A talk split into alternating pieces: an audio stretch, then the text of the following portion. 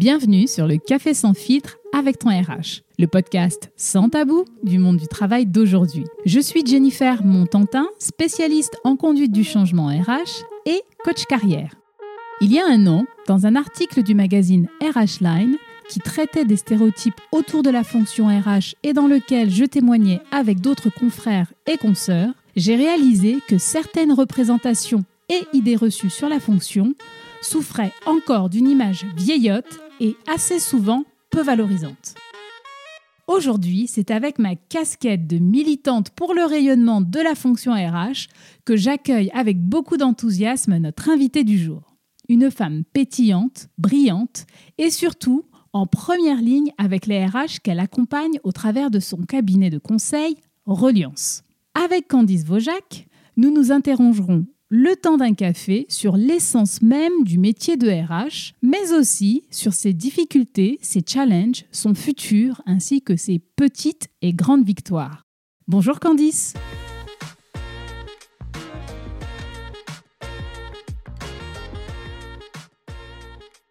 Merci Candice d'avoir accepté euh, l'invitation euh, au Café sans filtre avec ton RH. Pour nos auditeurs, est-ce que tu pourrais te présenter? Bien sûr. Merci en tout cas de m'avoir invitée. Euh, je suis Candice Vaujac, je dirige la société Reliance et euh, notre cœur de métier, c'est de pouvoir accompagner les entreprises et euh, voilà, toutes les organisations vers le meilleur épanouissement possible de leur organisation. Je suis un petit peu curieuse. Est-ce que tu peux me dire comment l'aventure Reliance a commencé? Oui, alors c'est une belle histoire qui a commencé euh, en octobre 2011, donc on va bientôt fêter nos 10 ans. Bravo. Merci. En réalité, euh, moi j'étais salariée dans un grand cabinet de conseil euh, à Strasbourg où voilà, ça se passait plutôt bien, à l'exception près que nous prenions beaucoup de choses pour nos clients, mais nous n'étions pas capables en fait de les intégrer pour nous-mêmes en interne. Et mon patron me disait sans cesse "Oh mais tu sais Candice, le cordonnier est toujours le plus mal chaussé." Et pour moi, ça c'est quelque chose euh, qui n'est pas envisageable. Et donc c'est la raison pour laquelle euh, j'ai voulu créer Reliance, l'entreprise dans laquelle j'aurais rêvé, moi, travailler. Est-ce que ce métier d'accompagner les RH, c'est un, métier que tu as eu depuis euh, toute petite ou c'est venu au fur et à mesure? Non, c'est vraiment venu au fur et à mesure. Euh, D'ailleurs, j'étais pas forcément centrée que sur les RH au départ, mais c'est vrai qu'il se trouve que c'est une fonction voilà, clé et majeure dans les entreprises. Donc voilà, aujourd'hui, ça s'est fait comme ça. Selon toi, qui sont ces courageux, ces doudingues, comme j'aime bien les appeler, qui se lancent dans des carrières très éprouvantes et, souvent très dures au quotidien, qui est euh, les fonctions autour des métiers RH alors c'est souvent des personnes qui euh, soit ont de très grands idéaux euh, pour euh, les relations humaines et qui parfois d'ailleurs peuvent être un petit peu dans une utopie ou des illusions de bisounours attitude. Mais voilà, c'est surtout en général des, personnes qui ont envie d'œuvrer pour un, un bien-être collectif et d'arriver à faire avancer un groupe qui va vivre ensemble. Pour moi, c'est plutôt essentiellement des gens comme ça que je rencontre qui ont une vision claire de ce qu'ils veulent pour euh, un groupe. Et aujourd'hui, pour toi, un RH en 2021, c'est quoi? Un RH en 2021, pour moi, c'est vraiment une personne qui va créer du lien entre euh, toutes les personnes qui composent ce collectif. Euh, c'est-à-dire vraiment arriver à, recréer en fait une sorte d'harmonie au sein d'un écosystème qui est ben, une entreprise qui reste pour moi un organisme vivant et donc c'est être un peu le garant de cet écosystème vivant. Je suis très curieuse, hein, je continue. Qu'est-ce qui fait qu'un RH a de la valeur ajoutée pour une entreprise au-delà de répondre aux aspects euh, administratifs et juridiques liés au métier? Eh ben, c'est justement par cette fonction de, créer du lien. Euh, la valeur ajoutée, elle est essentiellement euh, dans le fait de peut-être euh, repérer un petit peu parfois certains dysfonctionnements ou au contraire des choses qui fonctionnent et de matérialiser ces actions peut-être d'amélioration, de pouvoir proposer des champs d'innovation, de pouvoir avoir un temps d'avance. En tout cas, voilà, de repérer, d'être source un petit peu de choses qui sont en train d'émerger et que euh, parfois le RH voit d'abord avant les autres personnes de cet écosystème. Voilà, un peu des pionniers. Ah, j'aime bien la notion mhm. de pionnier et ce que tu disais un petit peu avant euh, de proximité avec l'humain. Pourquoi, selon toi, est-ce si difficile de faire évoluer le métier de, de RH vers une fonction stratégique? Alors pour plusieurs raisons. La première peut-être euh, tient encore du fait que cette, cette fonction est pas forcément toujours valorisée à, à juste titre. On a souvent l'impression que tout le monde peut faire des RH un petit peu comme euh, la communication euh, où on se dit ah oui bon bah ça c'est juste une infographie c'est juste une affiche c'est juste un logo. Euh, bah non en réalité il y a quand même du travail derrière. Et ben c'est pareil pour les RH la, partie on va dire plus technique plus opérationnelle voilà sur la paye sur le côté social oui bien sûr ça c'est technique ça s'apprend il y a des vrais codes derrière. Mais sur le, côté plus global hein, de la fonction RH ça demande quand même des, des vraies compétences le fait de savoir repérer des signaux faibles ce que je disais en fait euh, avant. Et ça, ça peut parfois faire un petit peu peur, euh, soit ben, à, la, direction, soit aussi d'ailleurs aux collaborateurs. Et c'est un métier qui est vraiment pris entre deux feux finalement, entre euh, la direction et les équipes. Et c'est pas toujours évident pour la direction d'entendre à quel point cette fonction est stratégique. Et d'ailleurs, c'est vrai qu'on les retrouve pas forcément dans les codires. Et ça, c'est toujours un peu problématique. c'est bien dommage. C'est bien mm. dommage. Est-ce que tu penses que la crise sanitaire que l'on vit euh, depuis euh, plus d'un an et demi maintenant permet d'envisager la fonction RH sous un nouvel angle. Oui, J'espère en tout cas. J'espère. Chez certains de nos clients, nous, on, a vu que ce sont les, les, RH qui avaient pris pas mal les choses en main, notamment pour conserver le lien, même à distance, qui avaient été source un peu d'inventivité pour euh, créer des groupes euh, voilà, d'échanges sur les, réseaux ou euh, d'essayer d'avoir des activités un peu pour conserver le lien entre tout le monde. Et c'est surtout en fait des personnes qui vont devoir de plus en plus accompagner ces transitions professionnelles, accompagner les changements d'organisation du travail, mais ça reste encore peut-être une fonction vers laquelle on ne se tourne pas systématiquement quand on est collaborateur pour euh, aller exprimer ses difficultés. Et ça, c'est bien dommage. Peut-être qu'il y, a vraiment euh, un rôle de sensibilisation et d'information pour expliquer en fait vraiment de façon pédagogique à quoi sert un RH. Euh, et son rôle, c'est aussi d'être là, d'écouter, de faire le lien et sans jugement, en neutralité, mais d'être un peu le, garant et le fondement de, ben, de ce bien-être collectif là dont, dont je parlais. Mais les équipes ne se tournent pas forcément toujours vers le RH. C'est vrai que les RH ont parfois euh, mauvaise presse. bah oui, soit c'est un peu euh, le, le, suppôt de Satan entre guillemets parce que euh, voilà très lié à la direction, soit ils annoncent des mauvaises nouvelles en, cas de voilà de plan sociaux par exemple. Mais c'est, c'est, je pense, important de faire la part des choses entre la fonction et les, et les, personnes. Et en réalité, je crois que la fonction RH dépend vraiment beaucoup de la vision que la personne qui incarne cette fonction euh, veut pour son rôle. Et ça, c'est, c'est essentiel, je pense. C'est vrai. Il y a l'aspect euh, représentation de ce que l'on peut être en tant que RH, qui aussi doit être appuyé, je pense, par la direction. Oui, tout à fait, oui. Mais je pense que cette, euh, cette fonction est vraiment, enfin, doit être, en tout cas de mon point de vue, la fonction la plus authentique possible et qui fait preuve aussi parfois ben, d'une grande vulnérabilité. Et je crois que c'est les enseignements euh, qu'on retire aussi là de, de cette crise, enfin qu'on continue à retirer de cette crise. C'est vraiment de rester dans une, euh, on va dire une, une, affirmation vulnérable. Oui, il y a des choses qui sont compliquées, euh, mais au-delà de ça, on, doit quand même pouvoir continuer à travailler, à tenir le cap, à garder la vision qu'on veut pour l'entreprise. Et le, dirigeant, ou la dirigeante, en sont bien sûr les garants et portent cette vision et ce cap. Et les RH en fait sont là en soutien, en appui pour infuser en fait un peu plus auprès des équipes pour que ça crée une osmose un peu plus complète au sein de l'entreprise. C'est intéressant ce que tu dis et du coup j'ai envie de te poser la question euh, selon toi la fonction RH, c'est une fonction qui est euh, isolée ou isolante? En réalité, un petit peu des deux. Et euh, je pense que ça tient vraiment beaucoup à la, à la personne qui incarne cette fonction-là. Isolante parce que oui, euh, le RH doit rester dans, son, dans sa neutralité, son impartialité. Et donc, bah, forcément, c'est plus difficile de, de créer peut-être des liens plus d'amitié, on va dire, au travail. Mais encore que c'est tout à fait possible de faire la part des choses. Donc parfois, il peut y avoir cette tendance isolante parce que les RH vont mettre un écart et une distance entre les collaborateurs ou la direction d'ailleurs et eux-mêmes, alors que cette part des choses pourrait être faite sans doute. Et isolé parce que, euh, voilà, sans doute lié à l'image dont on parlait tout à l'heure, euh, parce que c'est pas toujours euh, voilà, la fonction qui a la meilleure presse au sein de l'entreprise. Oui. Quel est selon toi le chantier prioritaire sur lequel les RH doivent être accompagnés? Alors je pense que là c'est vraiment le fait d'accompagner cette transition du monde professionnel qu'on vit là depuis euh, un an et demi, qui en réalité avait déjà commencé avant, mais qui là euh, est devenu bien plus visible. Et donc euh, c'est pour moi tout ce qui est sur la conduite du changement et notamment l'innovation dans la conduite du changement, le changement dans les pratiques professionnelles, aussi le changement de posture le changement de mentalité et peut-être de regarder le travail un petit peu différemment, avec euh, davantage de, sens, de savoir à quoi est-ce qu'on contribue, euh, parce qu'on peut euh, fabriquer, voilà, produire des pièces dans l'industrie lourde, mais c'est de savoir à quoi on contribue en fait finalement. Le sens. Le sens, oui.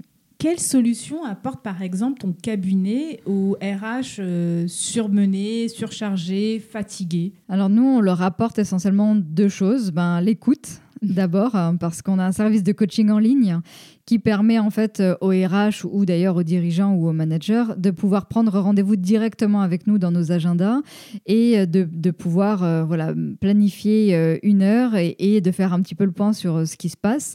Et pendant ce temps-là, on apporte aussi en fait de la méthode pour essayer de voir quels sont les outils qui pourraient être mis en place dans la conduite du changement justement sur l'organisation du travail ou sur les relations professionnelles ou sur la posture d'ailleurs à, tenir dans ce contexte de crise donc de l'écoute, de la méthode et en fait aussi une solution euh, peut-être de première réponse, puisqu'on a développé en fait un moteur de recherche de solutions, un peu le Google entre guillemets euh, pour les RH et, managers et dirigeants, où en fait ils sont amenés à, regarder en fait la thématique euh, qui leur pose question et ensuite à choisir plus précisément quelle est leur demande, quelle est leur difficulté ou leur besoin ou quels sont les symptômes qu'ils perçoivent.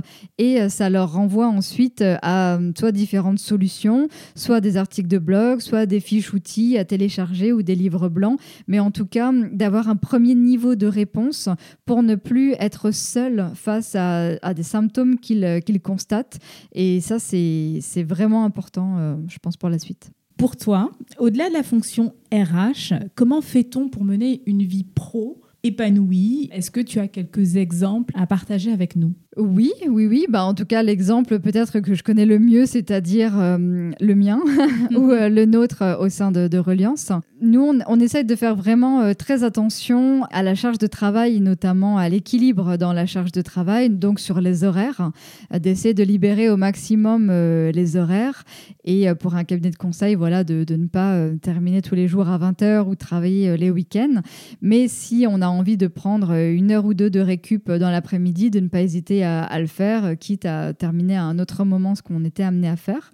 Donc voilà, en fait, je crois que c'est de s'interroger en permanence sur euh, comment je me sens, qu'est-ce qui est bon pour moi, d'essayer de trouver en fait la discipline ensuite pour s'accorder euh, ces temps de, pause.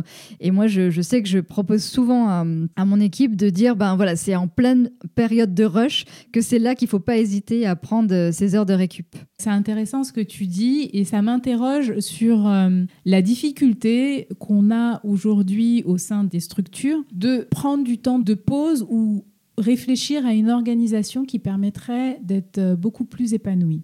Je m'explique, quand euh, je conseille des, entreprises sur euh, le, côté organisation, je suis très surprise de voir les freins internes qui existent quand on propose par exemple d'aménager en laissant une demi-journée aux salariés pour pouvoir euh, ben, vivre tout simplement. Est-ce que quelque part, après c'est une réflexion euh, que je me fais et sur laquelle j'aimerais bien avoir ton avis, est-ce que quelque part on a du mal à s'autoriser de vivre?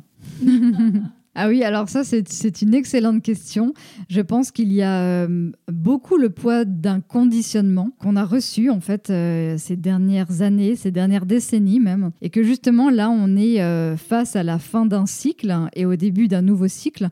Alors, c'est vrai qu'on en a beaucoup parlé avec les générations hein, baby boomer, X, Y, Z, en se disant, ah, ces jeunes de nos jours, ils veulent du temps pour vivre, n'importe quoi. Nous, de notre temps, on devait travailler et en plus, on travaillait 40 heures par semaine, etc. Mais je, crois que euh, là, on est, on est face vraiment euh, à un changement d'air dans le monde du travail et qu'il ne faut pas hésiter en fait à laisser euh, derrière nous un ancien monde pour aller vers ce nouveau monde qu'on est en train de construire et donc de construire l'équilibre qui va avec. Donc oui, certainement, on a encore un petit peu du mal peut-être. En tout cas, moi, je le vois chez certains de nos clients et je le vois encore chez nous, où euh, voilà, on va hésiter parfois à prendre euh, une heure ou à prendre euh, une pause, alors que c'est utile parce qu'on a beaucoup de choses à faire. Mais en réalité, je pense qu'on est plus efficace et plus performant quand on fait les choses au moment où on est dans l'ambiance de les faire. Et donc, on décale aussi pas mal de choses. Je, prends l'exemple voilà, d'une collaboratrice chez nous qui s'occupe de, de rédiger les articles, euh, des posts sur les réseaux sociaux et qui se retrouvent souvent confrontés à, la page blanche et qui avait prévu de faire ça le jeudi matin de 9h à 11h. Mais si le jeudi matin de 9h à 11h, le dieu de la créativité n'est pas avec elle, et eh ben elle n'hésite pas à, repousser ça euh, à un autre moment et on se laisse toujours un peu de latitude. Donc en fait, on est très très rigoureux sur, euh, sur le planning, sur, en mode gestion de projet de se dire qu'on va essayer de faire les choses avec le plus d'anticipation possible quand bien sûr on peut le faire et on n'hésite pas à faire euh, des prévisionnels on va dire de planning euh, à trois mois à trois quatre mois pour euh, justement ne pas être dans le rush ou de ne pas être à la dernière minute pour que tout le monde puisse un peu organiser son travail en fonction de l'énergie qui est présente aussi du moment. Super, merci. on est prête à faire de la philosophie. Est-ce que pour toi, le RH est garant de la satisfaction des collaborateurs en entreprise? Alors en partie. Par rapport à, ce que je disais justement euh, avant, c'est que hum, le RH, euh, dans sa, dans sa fonction euh, du 21e siècle, pourrait être ce garant de, de se donner le droit à vivre, par exemple, euh, mais en tout cas à prendre des pauses ou à essayer de concilier un équilibre euh, épanouissant dans son travail. Et en réalité, c'est aussi euh, la responsabilité de chacune et chacun au sein de l'entreprise, parce que, comme le bonheur, en fait, tout ne peut pas dépendre que d'une seule personne. tout comme on parlait de Chief Happiness Officer, je pense que ça aurait été vraiment compliqué de tout mettre sur les épaules d'un pauvre Chief Happiness Officer qui ne peut pas faire le bonheur euh, des personnes déjà contre leur volonté. Si elles n'ont pas envie d'être heureuses, c'est aussi leur choix. Et, euh, et ça, tout est légitime et tout est OK là-dedans. Mais c'est vraiment important, je pense, que chacun retrouve sa responsabilité et se responsabilise par rapport à ça et de faire ses choix en se disant, OK, qu'est-ce qui me convient, qu'est-ce qui me convient pas. Donc, euh, le RH peut être un garde-fou, mais pas forcément le garant principal. Selon toi, qu'est-ce qui relève du collaborateur et qu'est-ce qui relève du RH alors, ce qui relève du RH, ça va être vraiment toute la partie cadre et structure. Euh, ça qui a été défini euh, par l'entreprise, donc euh, dans le règlement intérieur par exemple, ou de façon générale dans la culture d'entreprise, voilà ce qui est toléré, ce qui ne l'est pas, et qui est garant aussi du, vivre ensemble collectif. Mais ça, c'est pas non plus que le RH, c'est de façon très générale dans l'entreprise. Et pour les collaborateurs, ce qui relève finalement d'eux-mêmes, ça va être leur comportement, leur posture, leur façon d'être avec leurs collègues ou avec les Donc la façon de se parler, la façon de se comporter, et aussi ce qui relève relève d'eux, ben, c'est de se remettre en question. Très juste. Travail et, émotion, un mélange qui fait peur en France. Pourtant, les émotions sont très liées à la façon dont on évalue la qualité de la relation en travail. Pourquoi s'éloigne-t-on le plus possible de ce que l'on ressent en entreprise? Eh bien, je pense simplement parce que ça nous fait peur et qu'on ne sait pas l'appréhender. En réalité, euh, nulle part, euh, pour le moment en tout cas, nous avons appris à accueillir nos émotions. C'est sûr qu'il n'y a pas un cours à l'école pour euh, pouvoir accueillir ces émotions. D'ailleurs, c'est bien dommage. Mais c'est essentiellement pour cette raison-là, en, réalité, euh, les émotions donc, euh, principales qu'on rencontre, la colère, la tristesse, voilà, en entreprise sont vraiment des émotions qu'on essaye de bannir, mais même la joie en réalité. moi, je rencontre souvent voilà, au sein des entreprises des personnes qui disent ah non non mais il faut pas être trop enthousiaste non plus hein, parce que sinon ça, inquiète aussi toujours un petit peu. Je crois que c'est ça, c'est qu'on comme on ne sait pas en fait les, les gérer, les, les, accueillir ou se laisser traverser par ces émotions, ben, on préfère se couper de ces émotions, donc c'est plus simple. Mais euh, là, encore une fois, le contexte actuel va nous aider ou est en train de nous aider parce que euh, là, en ce moment, ce qu'on vit, c'est normal que ça nous fasse peur, c'est normal que ça nous ait rendu triste, c'est normal que euh, ça nous ait mis en colère ou que ça nous mette encore en colère. Plutôt justement là que d'essayer de dépasser ces émotions, ben, c'est de voir comment je me laisse traverser par ces émotions-là. Et je pense en tout cas, mais encore une fois, ça n'engage que moi, que c'est vraiment à cette condition-là qu'on va arriver à aller au-delà de, ce contexte en étant plutôt dans l'acceptation de euh, et dans l'observation en fait de ce que ça me fait à moi. Donc si ça me fait ça à moi, peut-être que je peux aussi imaginer ce que ça fait à mon collègue ou à mon dirigeant ou à mon RH justement. Et c'est peut-être comme ça qu'on va réussir à se rejoindre ensemble en, collectif. C'est bien dit. Ça, fait résonner certaines expériences aussi euh, que j'ai pu vivre en entreprise, c'est-à-dire que on ressent une émotion négative, par exemple, enfin négative, c'est pas bien, je connote, mais je ressens de la colère vis-à-vis d'une situation et je le garde pour moi. Il y a deux scénarios qui peuvent se présenter, soit je le garde pour moi trop longtemps et à ce moment-là, euh, je, deviens malade, ou alors, je le garde trop longtemps et ça pète, et à ce moment-là, on n'a pas la possibilité de soigner la relation. Et là, l'entreprise est encore une fois euh, perdante. Donc la question des émotions en entreprise, je pense qu'on pourrait écrire un livre. Mais déjà, si on commençait par euh, euh, les reconnaître et les accepter, ça serait déjà une étape très importante. Oui, effectivement, je, partage complètement ce, ce constat-là.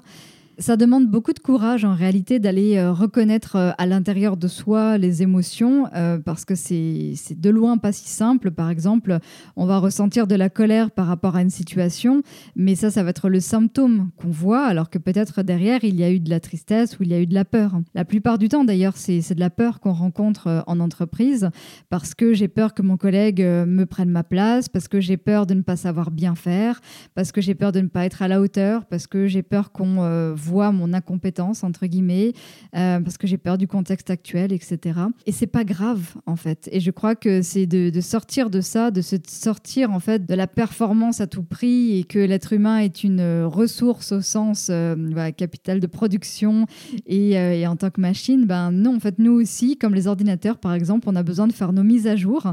Et nos mises à jour, ben, ça passe par l'accueil de nos émotions, par exemple.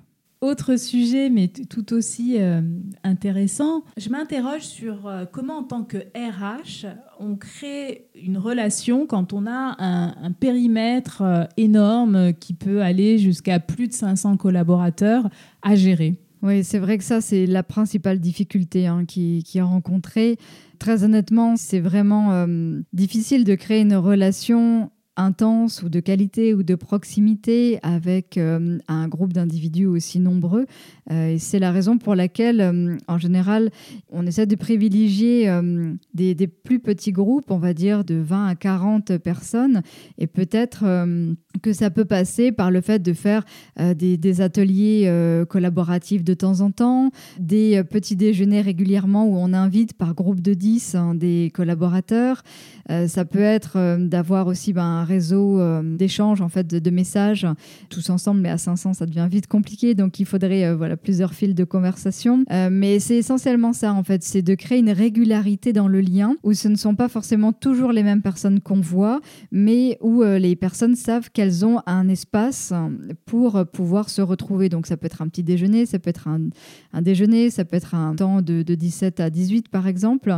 Et voilà, et ça c'est proposé souvent toutes les semaines, donc dans les, dans les plus grands groupes, d'avoir ce temps. On sait que toutes les semaines, par exemple le mardi matin, euh, il y a une salle où on peut se, retrouver et vient qui veut, ou alors c'est un roulement euh, par tirage au sort, par exemple. Et au fur et à mesure, on arrive à rencontrer tout le monde, mais c'est sûr que euh, créer un vrai lien de proximité, ça prend quand même vraiment du temps et ça peut prendre plusieurs années. Merci pour ces exemples de pratiques pour justement créer de la proximité avec, avec les collaborateurs.